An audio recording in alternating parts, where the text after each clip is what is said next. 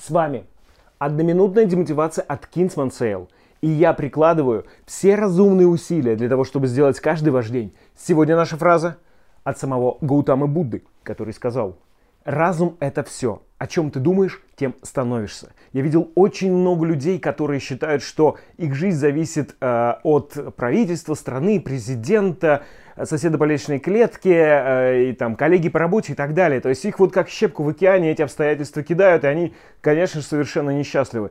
И я видел гораздо меньше людей, которые считают, что за все в своей жизни ответственны они, начиная от еды, которую они готовят, и кончая погодой за окном. И как вы думаете, кто из них в своей жизни был счастливее?